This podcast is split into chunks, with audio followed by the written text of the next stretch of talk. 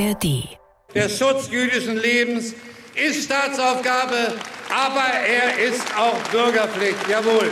Das war Bundespräsident Steinmeier, der gestern am Brandenburger Tor bei einer Kundgebung für die Solidarität mit Israel sprach. Steinmeier betonte, dass Deutschland fest zu Israel stehe. Gleichzeitig verurteilte er Angriffe gegen Juden und Jüdinnen in Deutschland. Er nannte es unerträglich, dass sie ausgerechnet hier und heute wieder in Angst leben müssten. Es werde kein Antisemitismus in Deutschland geduldet, sagte der Bundespräsident. Das ist ein Thema jetzt und damit herzlich willkommen zum Standpunkte-Podcast von NDR Info mit Meinungen aus verschiedenen Medien. Heute ist Montag, der 23. Oktober und ich bin Peter Behrendt.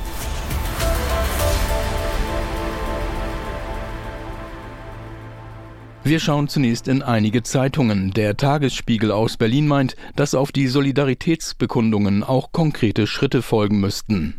Deutschland wird mehr Soldaten und Polizistinnen brauchen. Allein der notwendige Schutz jüdischer und israelischer Einrichtungen, die Bekämpfung von Terrorismus und Extremismus und eine echte Grenzsicherung erfordern mehr Einsatz als zuvor.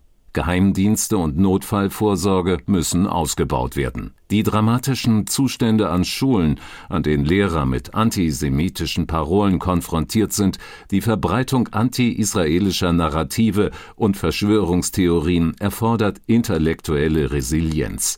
Das wird Geld, Überzeugungskraft und politischen Mut kosten, zumal bei nötigen Kürzungen anderswo. Die größte Macht in Europa muss Klarheit zeigen, nach innen und nach außen. Die Märkische Oder-Zeitung aus Frankfurt an der Oder ist froh, dass es diese Kundgebung in Berlin gab. Zugleich bezeichnet sie das Interesse an Solidaritätsbekundungen mit Israel als gering und nennt das beschämend und besorgniserregend. Stattdessen dominieren seit zwei Wochen Bilder von pro-palästinensischen Protesten mit gewaltverherrlichenden Parolen, ein Brandanschlag auf eine Synagoge und das Herunterreißen von israelischen Flaggen von öffentlichen Gebäuden die Nachrichten.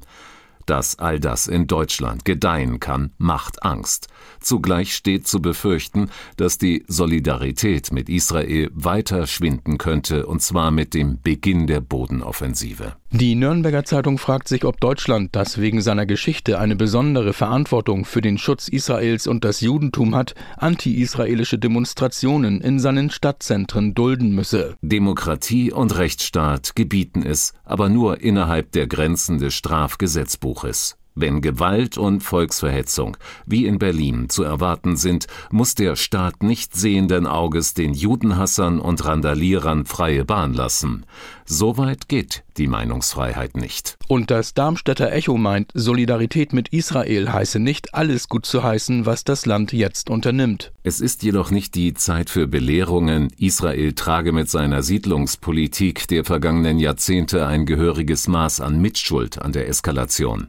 Ermahnungen aus deutschem Mund im Kampf gegen die Hamas nun bitte, das Völkerrecht einzuhalten, sind an diesen Tagen fehl am Platz. Müssen wir der israelischen Regierung und Israels Armee wirklich unterstellen, ihnen sei das Völkerrecht egal? Am schlimmsten ist das Ja aber in vielen Äußerungen aus der emanzipatorisch postkolonialen Ecke, das nicht selten in eine Gleichsetzung des Hamas-Terrors mit den Militäraktionen der israelischen Armee mündet. Bleibt so etwas unwidersprochen, gefährdet das letztlich jüdisches Leben in Deutschland.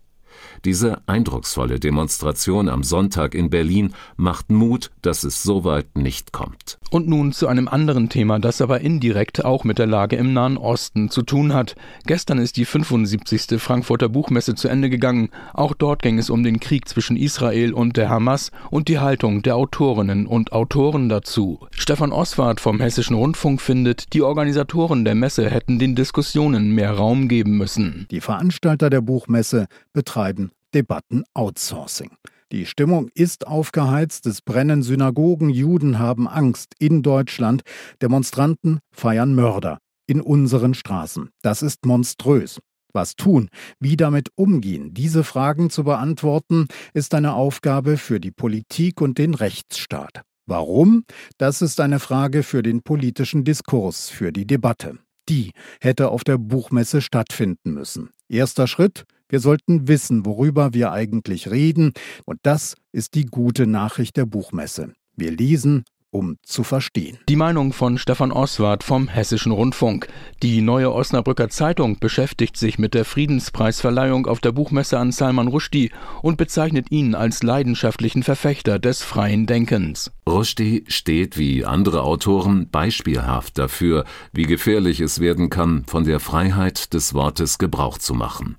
Sein Schicksal ist beides, Indikator für die Gefährdung der Freiheit und zugleich Hoffnungszeichen für ihre Widerstandsfähigkeit. Rushdie hat sich in der Frankfurter Paulskirche so gegeben, wie er die Welt seit Jahren beeindruckt. Intelligent und unbeugsam. Rushdie sagt, was Sache ist, dass die Meinungsfreiheit von Reaktionären und Populisten offen angegriffen wird. Und damit enden die NDR Info Standpunkte für heute. Morgen gibt es eine neue Ausgabe mit Meinungen aus verschiedenen Medien. Ihr könnt den Podcast auch abonnieren, zum Beispiel in der ARD Audiothek. Habt noch einen schönen Tag. Bis bald, sagt Peter Behrendt. Ein Podcast von NDR Info.